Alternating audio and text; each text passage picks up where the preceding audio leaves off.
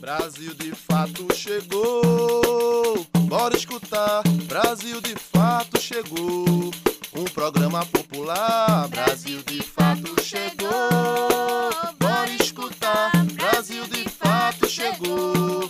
Um programa popular, pra quem é trabalhadora, pra quem é trabalhador, ele traz informação, não é manipulador. Pra quem é trabalhadora, pra quem é trabalhador, ele traz informação, não é manipulador. Olá, você está ouvindo o programa Brasil de Fato Bahia. Eu sou Gabriela Morim e na próxima hora vou trazer para você notícias em uma versão popular da Bahia, do Brasil e do mundo. Neste 21 de novembro, ainda ressoando o Dia Nacional da Consciência Negra, nós vamos falar sobre as representações artísticas do povo negro na Bahia, explicar o que é racismo ambiental e sobre uma iniciativa baiana que tem reunido cantoras negras e indígenas do Brasil. No programa de hoje tem ainda uma entrevista com a poeta e ativista baiana Jovina Souza e o Cozinha Baiana trazendo uma receita cheia de axé. Fica com a gente na próxima hora. A gente abre o programa de hoje falando sobre as múltiplas representações artísticas do povo negro na Bahia. O artista, professor e pesquisador Lau Santos explica pra gente que essas expressões na atualidade estabelecem uma ponte entre as realidades periféricas e a ancestralidade.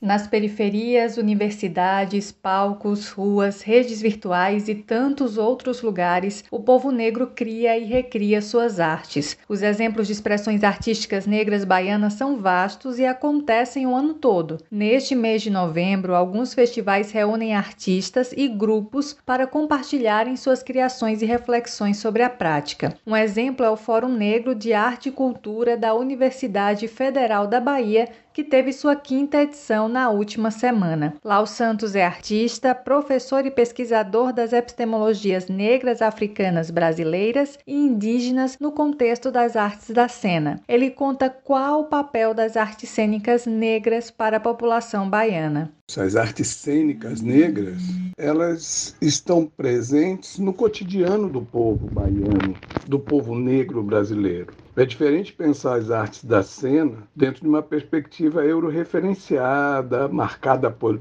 por um texto, texto centrista. Agora, quando a gente fala em artes cênicas negras, a gente está falando em corporeidades, né? em corporalidades. Então, a dança, o teatro, as artes visuais, todos esses elementos de linguagem, a música, né? todos esses elementos cênicos estão presentes nas manifestações cotidianas do dia a dia baiano, como candomblé, capoeira, negro fugido, etc. Lau Santos destaca algumas expressões artísticas negras da atualidade e o diálogo que estabelecem entre realidades periféricas e a ancestralidade essas experiências artísticas, a gente quer projetar algum futuro, elas estão diretamente relacionadas a uma população negra que, com as novas tecnologias digitais, estão conseguindo mostrar suas inquietações e suas relações com a ancestralidade. E aí o cinema parece forte, um teatro que não é teatro-texto, é um teatro de corpo, é um teatro que dança, é um teatro que canta, uma arte visual que é performance, que é performance negra, que fala das culturas ancestrais, do candomblé, do negro fugido, da capoeira e de outras e outras manifestações importantes na cultura afro-baiana, importantes para a cultura afro-brasileira também. Então, o futuro que eu projeto, né, que a gente pode projetar nesse sentido, é que as tecnologias elas vieram para ficar e elas vão difundir esses trabalhos que estavam invisibilizados nas periferias das cidades baianas. De Salvador para o Brasil de Fato Bahia, Ellen Carvalho. Entrevista Brasil de Fato.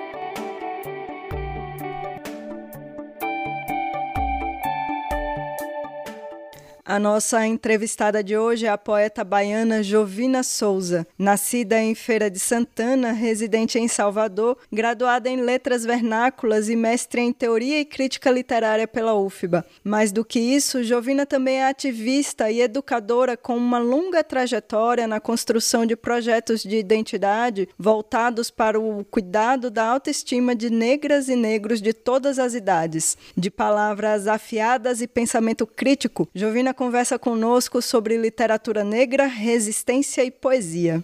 Jovina, primeiro, muito obrigada por aceitar nosso convite. E a gente queria começar falando do começo. A senhora começou a publicar seus poemas, digamos, tardiamente, não é mesmo? O que, é que te motivou a tirar os textos da gaveta e colocar em livros? Bom, eu na verdade sou uma leitora antiga, não uma escritora antiga, né? Escrevo há pouco tempo. Eu decidi mesmo começar a escrever a partir de 2014. Foi quando eu vi que o texto preto, ele procurava, na verdade, um leitor ansioso em se ver representado nos textos da literatura brasileira. Uma criança, um jovem negro muito angustiado por se deparar com representações negativas sobre ele, sobre os seus antepassados, sobre sua história e sobre sua cultura. Então eu percebi que esse texto que eu escrevo, ele conseguia dialogar muito intimamente com as necessidades dessas, dessas crianças e desses jovens negros. Então, a partir de experiências com eles e de feedbacks, eu então resolvi escrever mesmo, assumir essa função, essa tarefa, a partir de 2014. O que aconteceu, essa decisão ocorreu após a publicação do meu primeiro livro, que foi em 2012. Mas eu publiquei esse livro em 2012 porque eu pretendia fazer concurso para a UNEB, a Universidade do Estado da Bahia. E aí uma amiga me advertiu de que eu não era professora da rede oficial e que essa falta iria me prejudicar na contagem dos pontos, mas que quem tinha livro publicado conseguia melhorar essa posição. Aí eu pensei e escrevi o um livro com esse propósito, é meu livro 1, um, chamado Agdá, publicado em 2012. Depois eu resolvi não fazer o concurso e também não aventei naquela época a possibilidade de continuar escrevendo. Isso só ocorreu depois que eu tive essas experiências com esse jovem e essas crianças negras. Na última década, a gente tem visto o surgimento de editoras especializadas em literatura de autores e autores negras, editais específicos. Qual que é a importância do surgimento dessas editoras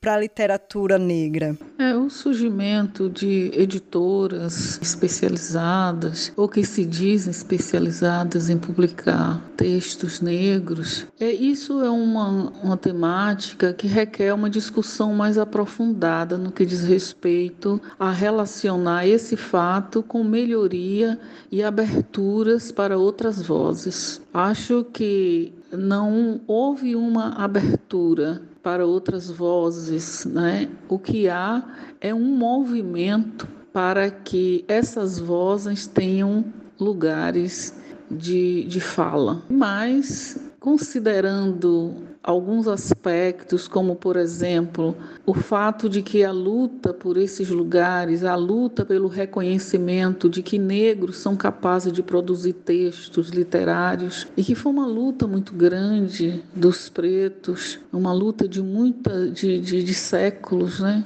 Porque não, não foi agora que essa luta começou. E quando nós conseguimos segurar esse propósito e conseguir botar nossos textos na rua, nas escolas.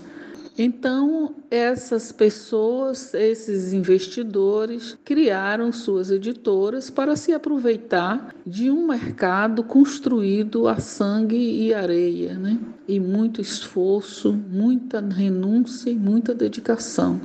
O que eu diria que ajudou bastante foi a implementação da Lei das 639, porque ela abriu espaço para que aquele professor aberto a outras vozes utilizem o texto negro na sala de aula. E isso criou uma motivação a mais para nós escritores negros, porque a gente já podia então chegar numa, numa escola e dizer: olha, eu tenho aqui um texto que está de acordo com a lei federal da aplicação da lei 639, eu gostaria de deixar aqui e tal. Professora, a senhora acha que é possível a gente falar em uma literatura negra no Brasil? Essa questão da literatura, se ela é negra, se não, isso está mais sujeito ao jogo de forças que nesse momento é disputado. Então, isso é um assunto muito comprido, é um assunto para ser discutido com muita calma e, e há muitas implicações é um, há um jogo de forças é, para descaracterizar a literatura negra e defini-la do jeito que interessa ao racismo. Por isso que esse é um assunto que toma muitos muitos pontos importantes sobre arte, sobre poder e arte, sobre poder e literatura, mas eu defino a literatura negra como uma literatura produzida por pretos que têm experiências com o racismo e que têm negado o acesso à sua história, à sua memória, à sua cultura, à sua ancestralidade. Então o texto negro, ele faz a representação positiva dos peles da cor preta, mas ele também traz a sua memória, a sua história negada. Ele traz também as relações de afeto, as nossas visões de mundo, os nossos sentimentos e as nossas vivências dentro de um sistema racista extermínio, o mais cruel do planeta, que nós, negros, enfrentamos desde, desde a hora que nascemos até a hora que morremos. Então, todas as imposições de violências várias que a literatura e a cultura brasileira nos impõem, conteúdo da literatura negra. Outros sujeitos podem escrever e dizer que está fazendo literatura negra, porque literatura é linguagem. Então, qualquer um pode fazer. Por isso há discussões hoje quando a literatura negra alcança um lugar, diria, não de sucesso, mas um lugar de aceitação, ela conquista um leitor, ela se constitui já como um sistema literário, né? porque nós temos escritores, nós temos pesquisadores, nós temos críticas, nós temos editora e nós temos leitores. Então, nós temos todos os itens de um sistema literário, o que tem também colaborado para que a literatura negra hoje tenha essa visão, essa visibilidade. E como que a gente pode caracterizar essa literatura negra? É, a literatura eh, do povo negro, chamada literatura negra, ela tem, ela não é nova, né? Ela já está aí, ela acompanha toda a literatura brasileira, é um movimento da literatura brasileira. É um movimento que começa lá, logo após a independência do Brasil, quando nós podemos falar numa literatura nacional e ela começa com Machado, né? Passa por Luiz Gama, por Cruz de Souza, por Maria Firmina, a primeira romancista brasileira, era uma mulher negra, e o Lima Barreto também, né? Então tem todo tem um histórico longo e que perpassa todos os movimentos da literatura brasileira, essa literatura chamada literatura negra. Só que ela, por, pela estrutura do racismo, ela é mantida, mesmo esses escritores, com exceção de Luiz Gama e Firmina, mas Machado, Cruz de Souza e Lima Barreto estão no cânone, mas eles não eram valorizados e nem eram estudados nesse, nesse aspecto de ser um texto negro. Eles eram embranquecidos, Machado era embranquecido porque era muito difícil para o racista, para a crítica racista brasileira, é, ignorar os textos de Machado, principalmente quando ele começou a ser festejado e ter o seu valor reconhecido pela crítica internacional. Então, eles começaram a embranquecer o Machado e, ao mesmo tempo, negar que ele fosse negro e que ele tivesse um compromisso com outra representação do povo preto. Uma representação que ia e vai né, de encontro aos textos da literatura brasileira, ao que a gente pode chamar de literatura monumental, narrativa monumental literária brasileira. Qual a importância dela, então, para a literatura brasileira?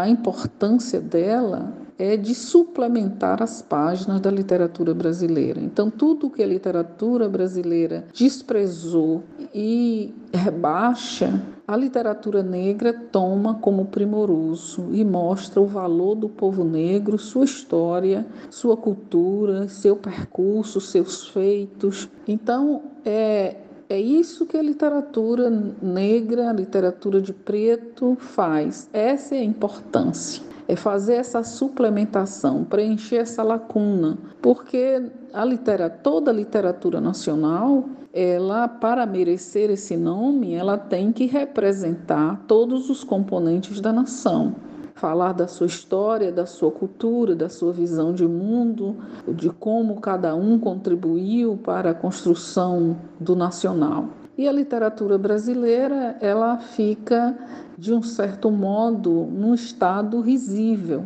porque ela se diz literatura brasileira, mas ela só representa os brancos, ela só fala dos brancos, das suas trajetórias, das suas visões de mundo, dos seus sentimentos, das suas relações, dos seus afetos e das suas contribuições. Então, é, essa lacuna que o racismo é, dos escritores brasileiros e da crítica brasileira impôs a literatura brasileira. Então a gente tem uma literatura capenga, uma literatura nacional que de nacional ela não tem nada. Ela é uma literatura de brancos feitas para brancos para endeusar os brancos e desfazer nos outros nos povos pretos e nos povos indígenas.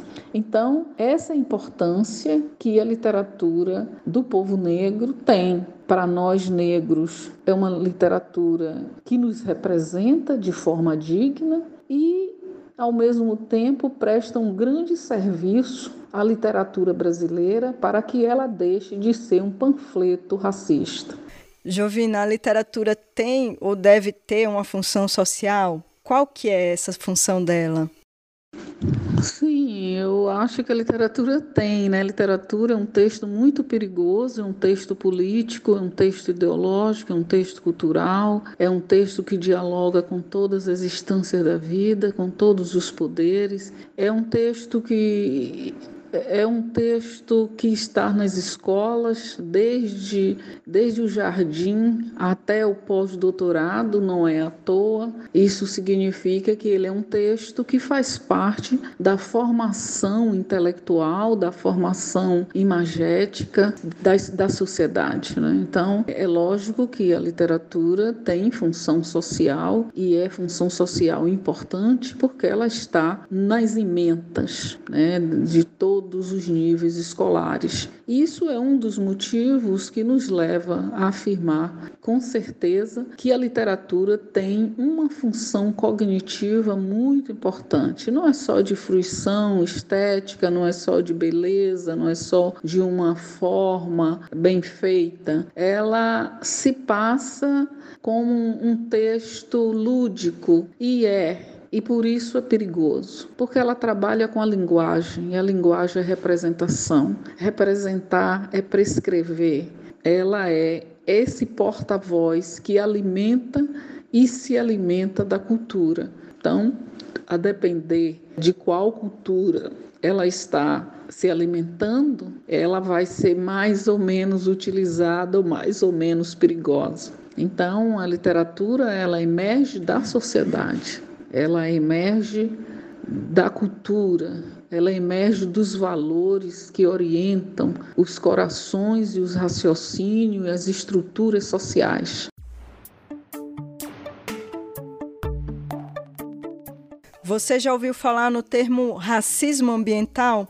Esse é um dos tantos braços do racismo estrutural no nosso país, que perpassa todas as formas de vida do povo negro e também está presente no direito e no acesso ao meio ambiente saudável, ou melhor, na falta deles. O racismo ambiental é um tema que pode parecer estranho para muitas pessoas, mas já vem sendo discutido por organizações e movimentos populares baianos há décadas. A Península de Itagipe é uma área que abrange 14 bairros de Salvador, onde moram cerca de 170 mil pessoas, sendo a maioria mulheres negras. Foi nessa região que surgiu o Observatório do Racismo Ambiental, uma iniciativa do Centro de Arte e Meio Ambiente e da Rede Camp, Comissão de Articulação e Mobilização dos moradores da Península do Itagipe, com apoio da SESI, Coordenadoria Ecumênica de Serviço. Um dos responsáveis pela iniciativa é Raimundo Nascimento, que é geógrafo, mestre em educação e ativista. Ele conta o que motivou a criação do observatório.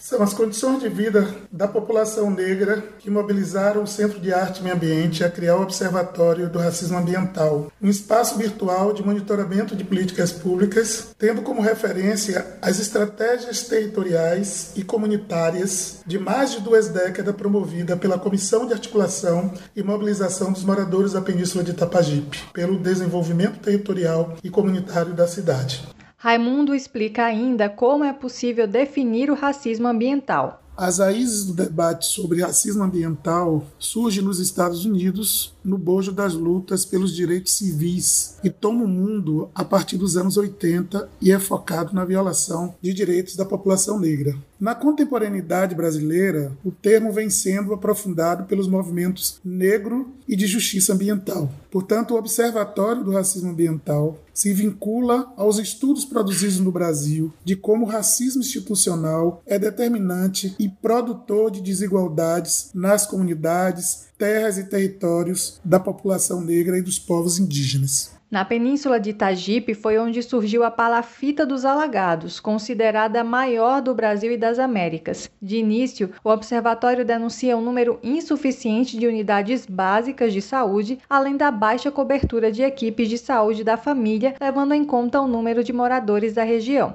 Sobre os próximos passos do projeto, Raimundo afirma: Um território composto por 162 mil habitantes, 80% formado por negros e negras e mais de 50% formado por mulheres, distribuídas em 13 bairros. Foi a primeira zona industrial do estado da Bahia, constituiu aqui a maior favela de Palafita das Américas Alagados, 30% do território foi conquistado ao mar por sucessivos aterros e 42% do território está enquadrado como ZEIS, Zona de Interesse Social, e nessa zona de interesse social habitam 100 mil habitantes com problemas profundos de infraestrutura. Esses foram elementos basilares que contribuíram para definir Itapajipe como o primeira área de atuação do Observatório do Racismo Ambiental. De Salvador para o Brasil de Fato Bahia, Ellen Carvalho.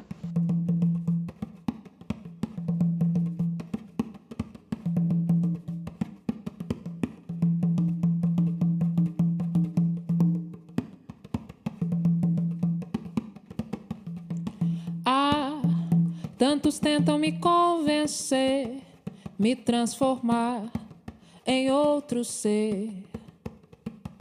Me dão parecer para eu ser padrão nessa conversa. Eu não caio, não. Ah, deles sempre ouço dizer que tão querendo saber sobre o pente que me penteia. Essa resposta eu não dei, não.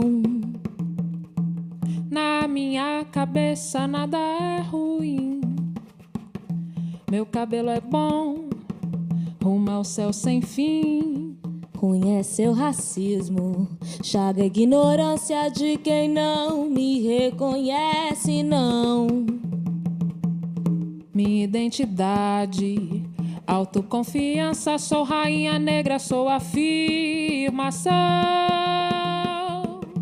Meu cabelo crespo, black onda ao trança, ancestralidade é minha nação. Ancestralidade é minha nação. Ancestralidade é minha nação.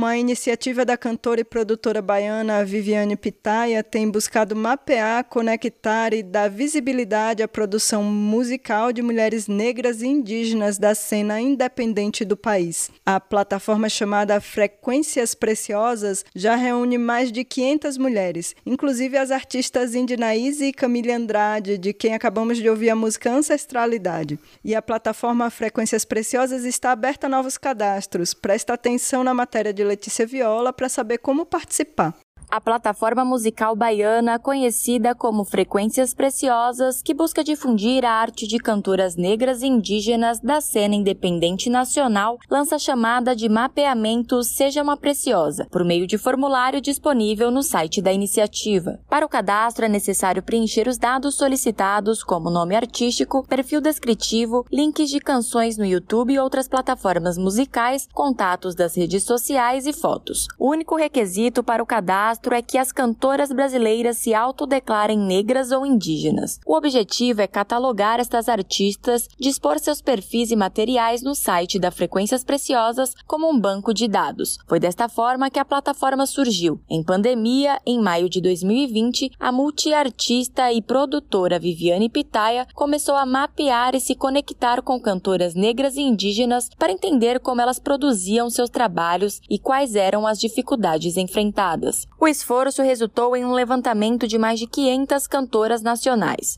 Cerca de 50 artistas espalhadas em 37 cidades tiveram seu material publicado. Para Pitai, essa diversidade precisa ser reconhecida e, em suas palavras, queremos ser voz e veículo, livro de registro dessas histórias. Para maiores informações, siga a plataforma no Instagram Frequências Preciosas, tudo junto, ou no e-mail contato arroba frequenciaspreciosas.com.br. De São Paulo, da Rádio Brasil de Fato, Letícia Viola.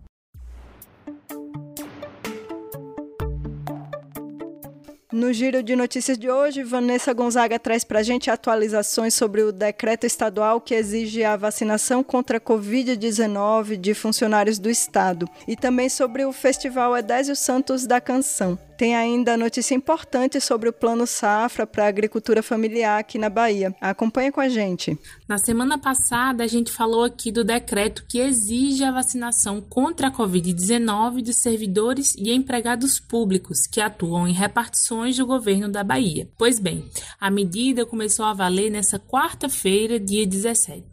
Quem não respeitar a publicação sofrerá medidas restritivas e pode ser afastado do cargo. Quem foi identificado sem a vacinação, sem apresentar uma motivação justa e comprovada, será notificado para fazer a imunização, além de ser responsabilizado por violação de deveres. A vacinação deverá ser comprovada em primeira, segunda ou dose única pelo trabalhador. Essa confirmação deverá ser feita por autodeclaração com anexo do cartão de vacinação junto ao Sistema de Recursos Humanos do Estado, dentro do prazo estabelecido pela Secretaria de Administração do Estado da Bahia, a SAEB. As empresas de administração indireta do Estado deverão estabelecer normas internas compatíveis com o decreto. Pessoas físicas e jurídicas que prestam serviços ao Estado, além de entidades parceiras, também deverão cumprir o decreto, Gabriela. Agora, a gente traz notícias da cidade de Casa Nova, que nesse ano bateu recorde de aprovação de agricultores cadastrados no Garantia Safra.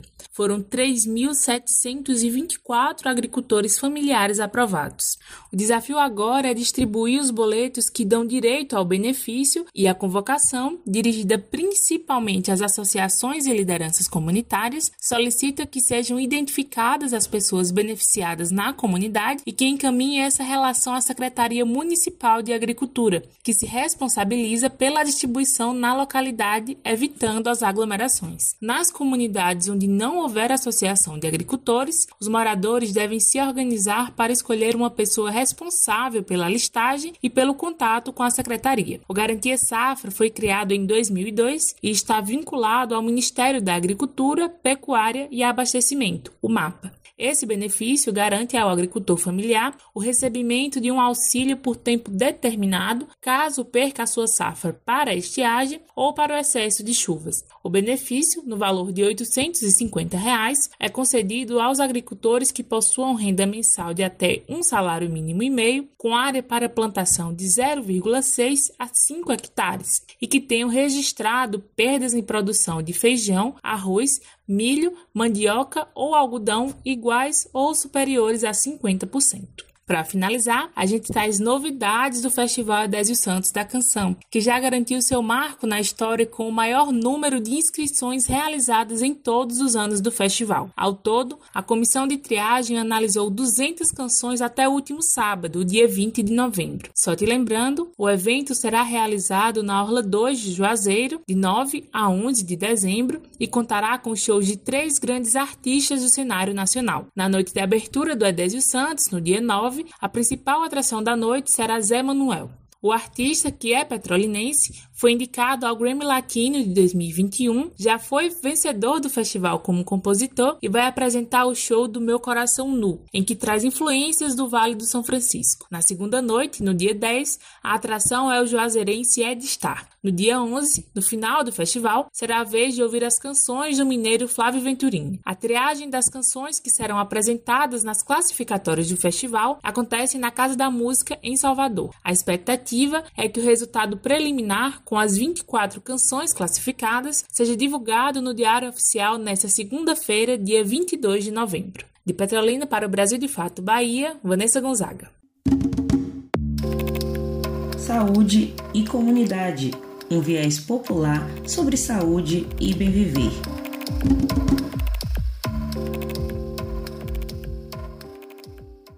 No nosso quadro Saúde e Comunidade de hoje, vamos falar sobre saúde do homem. Existe uma cultura muito forte no país e principalmente aqui no Nordeste de que homem não pode se cuidar, que ao médico é frescura e outras bobagens do tipo.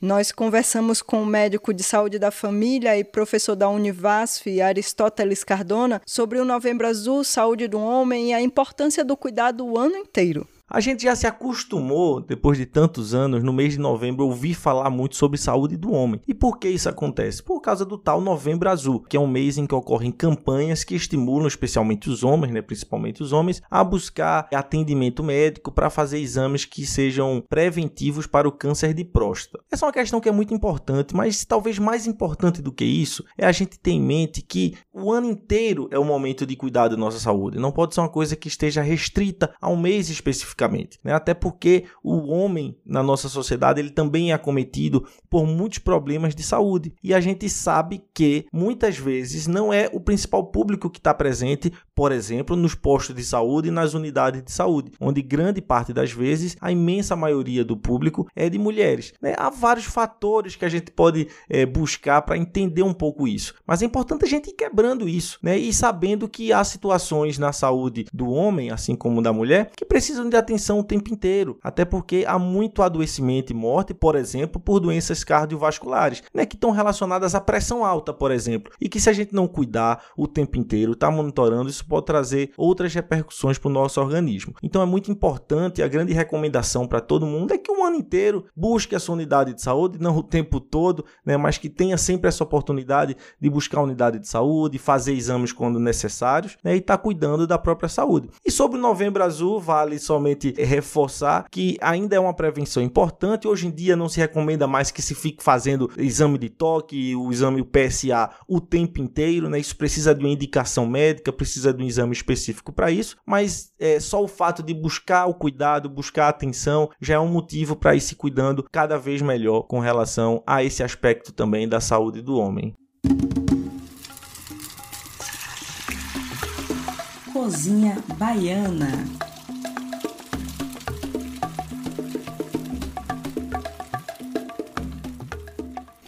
Nossa cozinha baiana de hoje está cheia de axé, que vem do tabuleiro de Acarajé de Aluan Damasceno, do bairro da Liberdade, em Salvador. Aluan, homem preto de terreiro, nos explica que a comida é, para o povo preto, também uma forma de enfrentamento ao racismo estrutural. Ao sobreviver ao tempo, os sabores e formas de preparo dessa culinária é símbolo da resistência e existência do povo negro no Brasil. Olá, ouvintes da rádio Brasil de Fato. É muito feliz com esse convite. Hoje vamos preparar aqui a receita do vatapá de farinha de mandioca. Dizer que o vatapá é uma comida de terreiro e essa comida ela é uma comida afro-baiana desenvolvida aqui no Brasil. E essa comida, essa culinária, ela representa uma ligação ancestral, um elo de resistência ao longo dos tempos para o povo preto. E a culinária baiana, ela foi, ela foi e é responsável pelo sustento de muitas famílias baianas.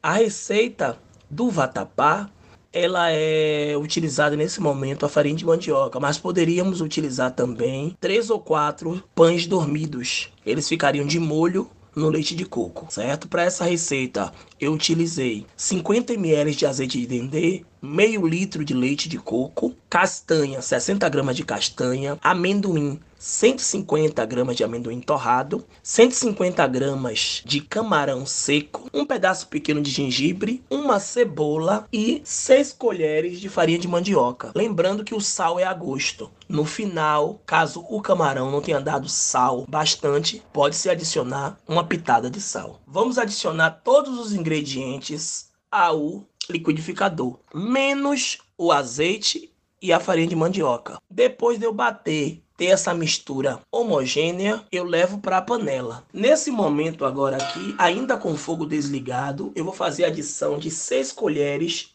de farinha de mandioca. Quando eu incorporei essa farinha de mandioca, eu agora vou cozinhar por 12, 14 minutos até que essa minha mistura mude de consistência, fica com a consistência mais, mais durinha. Logo após eu vou adicionar 50 ml de azeite de dendê. O azeite de dendê é algo muito importante dentro das comidas de origem africana. Ela dá um sabor, dá uma cor. Então, nesse momento aí, a minha sugestão são 50 ml de dendê, mas você pode botar um pouquinho a mais ou um pouquinho a menos. Quando essa mistura parou, deixou de grudar, né? Soltou do fundo da panela, a gente desliga o fogo. O vatapá ele pode ser servido junto com um xixim, com uma muqueca, com um peixe frito, certo?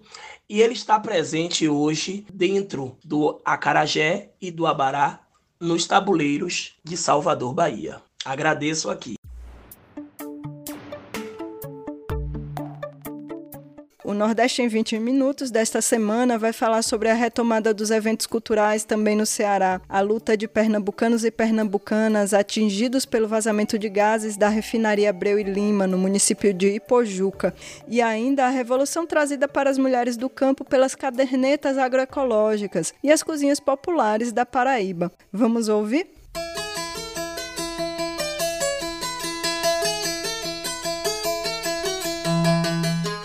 Você está ouvindo o quadro Nordeste em 20 Minutos. Oi, gente! Eu sou Julia Vasconcelos e esse é o Nordeste em 20 Minutos, um quadro em que eu te convido a dar um giro pela região em até 20 minutos. Toda semana te encontro com conteúdos que trazem uma visão popular do que tem acontecido por aqui. Vamos comigo para mais uma edição.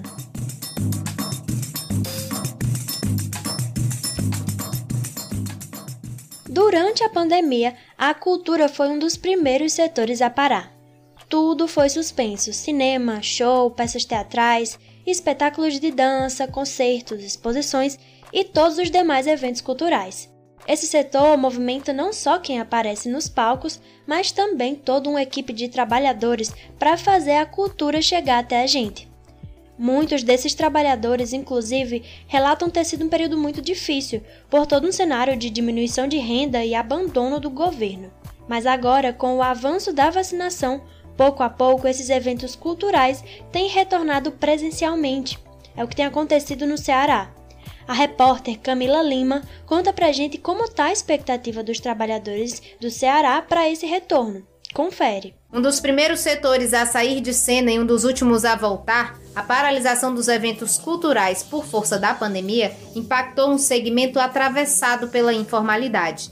Com isso, milhares de trabalhadores e trabalhadoras da cultura se viram da noite para o dia sem renda. O setor artístico e cultural ele é marcado de forma muito forte pela informalidade, então são pessoas que dependem diretamente do seu trabalho diário para gerar renda para o mês, como também por coletivos informais, micro e pequenas empresas que não têm, não teriam condições de se sustentar. Então foi preciso então se readaptar ao novo contexto e procurar formas de continuar levando arte ao público e rentabilizar novos caminhos. Eu até brinco que eu fui artista dentro da minha sala da casa, né, da minha casa, porque foi o lugar onde eu dei aula, onde eu me apresentei, onde eu produzi evento, onde eu produzi festival. É, e aí, nesse caso também, mesmo nessa adaptação, também houve muito uma uma precarização também, né? Principalmente com, com os técnicos né? de som e luz, porque por conta dessa adaptação em casa, muitos profissionais tiveram que ser, é, de alguma forma, não foram contratados, né? Trabalhadores como Douglas Salvador, diretor técnico artístico, que longe dos palcos foi parar na cozinha como alternativa para se manter. Plano B, eu fiz um pequeno negócio no ramo de alimentação, que era comida, bolo, né? trabalhei com lance de bolo. E foi logo quando estourou, deu o boom no serviço de delivery. E aí a logística, tudo faz parte daqui da gente também, né? Então, meio que consegui sobreviver. E ainda, eu posso dizer que é o plano A, o bolo. O bolo ainda é o plano A assim, apesar de algumas coisas já terem retornado. Né? Nayara Lopes, técnica de palco e de som, aponta a falta de valorização desse profissional, que ficou ainda mais latente na pandemia. Uma das partes mais fracas da cadeia produtiva cultural e entretenimento é o profissional técnico, mas ao mesmo tempo, sem o técnico, a gente não consegue um bom espetáculo, a gente não consegue um bom show. Então eu espero, né, ainda realmente agora, principalmente mais a valorização do profissional técnico e a inclusão também. Depois de quase dois anos fora dos palcos, a expectativa é grande para esse reencontro com a plateia. Com a volta dos eventos culturais de forma presencial, mesmo com capacidade reduzida, estes encontros ganharam novos significados. Estar presente nunca significou tanto também estar vivo. Era uma expectativa muito grande, que a gente sabia que seria gradativa, né? Até por segurança, mas eu achei que agora tá, o pessoal já tá ganhando um gás a mais, assim, já, poxa, já tá acreditando que a gente está saindo dessa, né? E que, e que tá melhorando, né? As coisas estão melhorando, a gente está voltando, tá revendo as pessoas, tá podendo divulgar nosso trabalho também de uma forma presencial, não só por rede social, né? Trabalhar com arte é trabalhar com gente, é estar é tá perto, é estar tá conversando, é estar tá olhando, é, é, olho no olho, sabe? Você tá ali num, num palco se apresentando, né, com teatro. Não tem coisa melhor do que você olhar para a plateia e ver ali uma pessoa, né? E isso o virtual ele não consegue proporcionar. A gente tem realmente as medidas de controle e de protocolos sendo mais relaxadas, então o número de público começa a crescer. Seguimos com as medidas de, de proteção, né? então a máscara é obrigatória, o distanciamento ainda é praticado dentro dos nossos equipamentos, né? é feito também controle de público. Já temos perspectivas de Réveillon, por exemplo, nós temos já divulgados alguns shows de maior porte, realizados pela iniciativa privada. Né? Então, eu espero, desejo muito que realmente a vacina controle o processo de pandemia, que a gente saia desse, desse, desse momento e que possamos retomar com força total. Indo agora para Pernambuco, no Nordeste em 20 minutos, a gente vai conhecer a realidade de moradores que precisam conviver com a emissão de gases da refinaria Abreu e Lima, no município de Ipojuca. A refinaria foi inaugurada há sete anos e desde então as reclamações têm ficado mais constantes. O relato da moradora ouvida pelo Brasil de Fato Pernambuco é chocante. Pessoas têm adoecido ao ponto de abandonarem suas residências por não conseguirem mais aguentar a situação. Famílias têm se separado por causa disso. Tanto a comunidade como organizações que defendem direitos territoriais têm feito denúncias para tentar reverter o quadro. A repórter Lucila Bezerra conta detalhes. O município de Ipojuca é conhecido pelas praias paradisíacas como Porto Galinhas, Maracaípe e Muro Alto. Contudo, muita coisa mudou desde a instalação da refinaria Abreu e Lima no complexo de Suape. A empresa está entre as maiores refinarias do mundo e possui capacidade de produção de 230 mil barris de petróleo por dia, segundo informações do site da Petrobras. As pessoas que residem na região cerca de 3 mil moradores reclamam que, desde que a empresa se instalou no local, em 2014, apareceram sintomas respiratórios, irritações na pele nos olhos e até problemas gastrointestinais, que associam a intoxicação por emissão de gases. Eu já desmaiei, estava eu e minhas duas filhas em casa. E logo no, logo no primeiro, que a gente não estava sabendo o que se tratava. Eu só sei que eu estava tendo crise de vômito e tudo, é, que faz, fiz até xixi na roupa, e quando eu acordei, o SAMU já estava aqui em casa. A pele queima, eu sinto é, por dentro, parecendo que eu passei é, pimenta dentro dos meu, meus órgãos internos. Fica aquele ardor, aquela quintura por dentro, a pele, a garganta, queimando os olhos. E não só em mim, eu não sei mais o que fazer. O Fórum SWAP, que é uma organização que defende os direitos territoriais e socioambientais das comunidades atingidas pelo Porto Suape em Ipojuca, tem acompanhado a luta e as denúncias dos moradores junto à refinaria, ao Poder Executivo e ao Poder Judiciário. O Fórum SWAP ele tem recebido já há alguns anos denúncias de moradores, principalmente do município de Ipojuca, de vazamentos de gases da refinaria Abreu Lima, que num dado momento é, tempos atrás poderia até ser um vazamento é, menor, né, que é, com efeito passageiro, mas que não deixava de causar problemas, né? E o que a gente tem notado aqui de uns de uns meses para cá, talvez de um ano ou dois anos para cá, é, esses vazamentos estão se intensificando, estão sendo mais reiterados e mais fortes, né?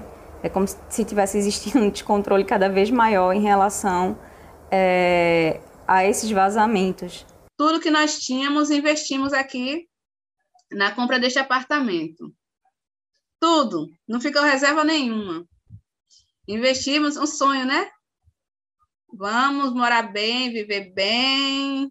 E muitos moradores já abandonaram seus apartamentos. Tem, oxe, tem muita, o que mais tem aqui é apartamento vazio pessoas que foram embora por conta do gás. O Ministério Público do Estado de Pernambuco entrou com uma ação civil que está em tramitação na segunda vara civil de Ipojuca contra a Petrobras sobre os danos ambientais à saúde dos moradores.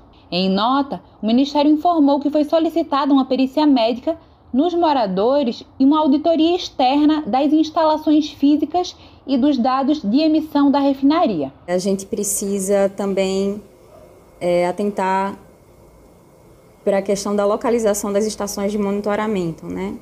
As estações de monitoramento que, conforme a CPRH, estão indicando que as emissões atmosféricas vindas da refinaria é, estão dentro dos parâmetros legais é, em relação a, a emissões atmosféricas, talvez não estejam localizadas nos pontos ideais, né, de acordo com a direção dos ventos, né, para onde os ventos direcionam mais é, esses poluentes. Então, é, a gente precisa ficar atento também à forma como essas medições estão sendo feitas. A principal cobrança dos moradores é a finalização da construção do SNOX, a unidade de abatimento de emissões. Este é um equipamento de filtragem que minimiza a propagação dos gases, o que impediria que eles chegassem às comunidades. E por que a nossa vida não está tendo prioridade aqui? Quantas, quantas crianças vão continuar órfãos? Quantas mães vão estar chorando no caixão do filho? Quantas pessoas vão estar sendo hospitalizadas? Porque até então, quem está pagando o alto preço com a sua própria vida, tem quem está levando para Cristo pela refinaria é o povo.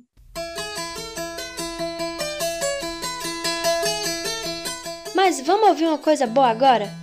Uma iniciativa pensada em Minas Gerais tem impactado vidas de mulheres rurais de diversos estados do país, inclusive da Bahia. É uma caderneta agroecológica que basicamente ajuda no planejamento diário dessas mulheres. é uma maneira de organizar todas as tarefas a serem feitas, tanto na produção no campo quanto em atividades domésticas. É impressionante a quantidade de trabalho que as mulheres precisam arcar e muitas vezes nem se dão conta até colocarem tudo no papel. A tecnologia social mostra como cruzar a agroecologia com o feminismo de maneira efetiva. Quem conta pra gente é o repórter Afonso Bezerra, do Recife.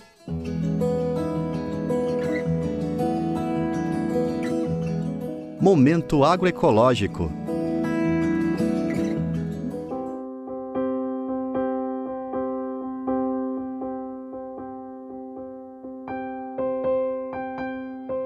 O dia a dia de trabalho das mulheres em áreas rurais é complexo. Uma forma de ajudar a organizar e visualizar essas atividades durante o mês é a chamada caderneta agroecológica, desenvolvida pelo Centro de Tecnologias Alternativas da Zona da Mata de Minas Gerais. A utilização da caderneta agroecológica mudou radicalmente a vida de Adraiane Ferreira, que mora em Ourolândia, na Bahia. A agricultora percebeu o seu trabalho de outra maneira, depois que começou a utilizar a caderneta agroecológica. Eu sinto orgulho, né, do que eu produzia, porque antes não era produzir por produzir, produzir para ter, para não ter que comprar, e na feira comprar. E hoje não, eu produzo porque eu sei que eu estou contribuindo né, com a renda da minha família. A caderneta agroecológica é uma tecnologia social que sistematiza a diversidade de tarefas das mulheres rurais. Nas anotações entram o que foi plantado no quintal, tarefas domésticas e trabalhos extras. Elas controlam tudo, de forma simples, mas eficiente, elas visualizam o que foi vendido, doado ou consumido em casa. No final do mês, elas calculam o quanto rendeu cada esforço empenhado naquele período. A proposta da caderneta agroecológica surge de um contexto político-pedagógico, como afirma Beth Siqueira, assessora de gênero do projeto Pró-Semiárido. A caderneta agroecológica surgiu com as mulheres do movimento de mulheres é, rurais do leste de Minas, junto com a ONG, o CPA Zona da Mata, num processo de formação de mulheres, agroecologia e feminismo. A caderneta ela nos traz um processo de formação com a perspectiva de gênero, onde essas mulheres vão se conhecendo. A Draiane Ferreira afirma o papel da tecnologia social para o feminismo para algumas pessoas e para alguns homens, essas mulheres elas não têm importância nenhuma, né? O que elas fazem não significa nada. Também no interior baiano, Josélia da Silva Santana coloca tudo o que faz na caderneta. De primeiro eu achava que eu só trabalhava e depois da caderneta eu vim ver todas as diversidades que eu produzo, que eu não prestava atenção a isso, apenas plantava. É dessa forma que ela tira da invisibilidade uma experiência quase sempre esquecida, o valor de tudo que planta em seu quintal produtivo ou roçado, e é anotando cada passo do seu dia que Josélia tem noção do tamanho do próprio trabalho. Quando eu vim ver a importância e a diversidade que eu produzo, eu digo, rapaz, eu sou a mulher. A caderneta agroecológica está sendo utilizada em várias regiões do Brasil como uma tecnologia social para a agroecologia e o feminismo. De Recife, da Rádio Brasil de Fato, Afonso Bezerra.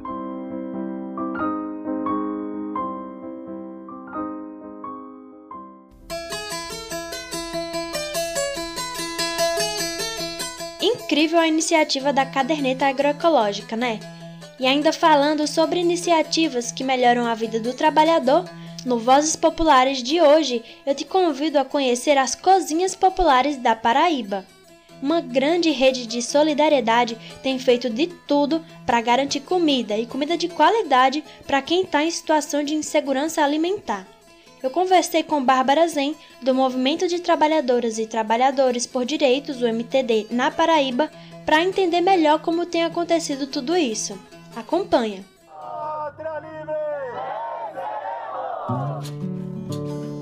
Vozes Populares. Dormir sem saber se no outro dia vai ter comida em casa, infelizmente tem sido uma realidade de muitas famílias no Brasil. O cenário tem se agravado tanto que imagens como pessoas em filas por itens rejeitados em supermercados tem virado um retrato cada vez mais registrado. E a gente sabe que quem tem fome tem pressa. Por isso, diante da desassistência do governo federal, movimentos populares pensaram e realizaram as cozinhas populares, que são uma maneira de levar alimento de qualidade para quem precisa. É o que tem acontecido na Paraíba.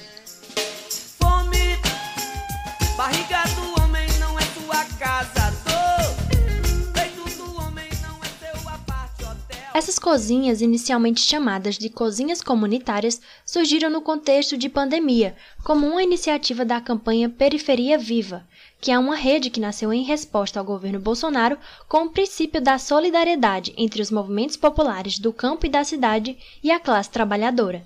Na Paraíba, fazem parte movimentos como, por exemplo, o Movimento de Trabalhadoras e Trabalhadores por Direitos, o Levante Popular da Juventude, o Movimento dos Trabalhadores Rurais Sem Terra, a Comissão Pastoral da Terra, a Marcha Mundial das Mulheres e diversos outros. A ideia é organizar doações e a entrega de alimentos saudáveis, marmitas e itens de necessidade básica a quem precisa. A ideia surge nessa busca por conectar as diversas iniciativas, campanhas e demandas da sociedade que podem contribuir e fortalecer essa rede de solidariedade. Justamente por esse caráter popular é que se optou por chamar as cozinhas comunitárias de cozinhas populares. Bárbara Zen, militante do MTD na Paraíba, conta mais sobre as ações no estado. O adjetivo popular ele vem no sentido de trazer a importância desses processos enquanto processos de organização popular, que partem da necessidade real, concreta da classe trabalhadora. E nesse sentido, aqui na Paraíba, hoje nós temos as nossas três cozinhas populares funcionando no bairro de Mangabeira, no município de João Pessoa. Nós temos é, uma cozinha solidária funcionando em Campina Grande, que aí a cozinha solidária é uma metodologia do MST especificamente, é, em parceria com o campo, claro, mas puxada também pelo MST, que foi no sentido de ocupar uma cozinha comunitária que estava sucateada né, e não estava sendo utilizada a sua, a sua estrutura. Então, para trazer a visibilidade e passar a fazer esse processo de alimentação coletiva comunitária. Então, o MST, em parceria com os nossos movimentos do campo popular, fez esse processo de ocupação da cozinha, de uma das cozinhas comunitárias que estava desativada no município de Campina Grande e hoje ela está em funcionamento se chamando de Cozinha Solidária. E nesse processo, hoje a gente vem expandindo também né, para os outros estados, e a nossa ideia é que esses processos sejam, sejam esse local, nesse local de comunhão, de fortalecimento dos laços comunitários e esse local onde a gente consiga também conceber né, processos de organização do trabalho e organização em torno da questão da renda. Só em João Pessoa, cerca de 1.100 famílias são atendidas semanalmente entre as três cozinhas solidárias do município. Famílias essas que já são acompanhadas pelo MTD e por outros movimentos. Bárbara conta como tem sido o apoio do poder público na Paraíba e reforça a importância das ações de solidariedade. Aqui na Paraíba, o poder público tem se posicionado, de certa forma, ao lado do, das comunidades, ao lado dos movimentos, fez um processo de tentativa de escoamento da produção do campo para a cidade. O Ministério Público Federal também, muito atuante aqui no estado, conseguiu né, executar o programa Leite Fraterno, escoando leite produzido nos assentamentos da reforma agrária para a cidade, para as comunidades é, e também para as populações em situação de rua. Então, de certa forma, a gente não está aqui na Paraíba a gente não vive um contexto tão complicado como outros estados que não tiveram esse, esse apoio, né? não tiveram esse atendimento pelo poder público. Mas ainda assim é ineficiente, é por isso que é tão importante o nosso processo de organização enquanto sociedade civil consciente dos seus direitos e que não desiste, e por isso a gente está aí firmes para recontar nossa história. Para manter a estrutura das cozinhas, a rede tem feito uma arrecadação de alimentos. Quem quiser ajudar pode fazer doações em João Pessoa fisicamente em três restaurantes que têm esse recorte da alimentação saudável: o restaurante Aoca, o restaurante Papola e o restaurante O Grão. Se você quiser ajudar não somente com doações, mas também no processo de organização das cozinhas populares, você pode entrar em contato com o MTD através das redes sociais. O perfil na Paraíba é mtd.paraíba. Lá você encontra os detalhes sobre os pontos de arrecadação, a conta bancária e Pix, caso queira fazer uma doação financeira, e lá você também pode se oferecer para participar de todo o processo. Afinal, não dá para esquecer que atrás de todos esses números que temos repetido de pessoas que estão em situação de insegurança alimentar, existem muitos rostos e muitas histórias. Fome.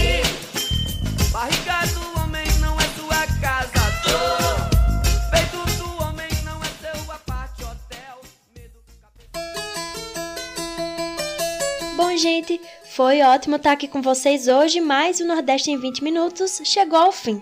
Muito obrigada a quem nos acompanhou até aqui e até a próxima semana. Um cheiro! Este quadro é uma realização do Brasil de Fato Pernambuco e conta com a apresentação e roteiro de Júlia Vasconcelos, coordenação editorial de Vanessa Gonzaga e edição de som de Fátima Pereira.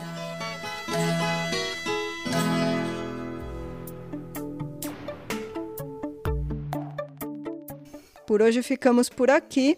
Se você quiser entrar em contato conosco, enviar suas sugestões, manda uma mensagem para o WhatsApp 75 99843 9485. Participaram deste programa Ellen Carvalho na produção e reportagem, Flávia Santos na edição, Jamília Araújo, Júlia Vasconcelos, Gabriela Álvares, Letícia Viola e Vanessa Gonzaga na reportagem. Eu, Gabriela Morim, na locução e roteiro e todo o coletivo que constrói o Brasil de Fato Bahia. Nós ficamos por aqui e até o próximo domingo.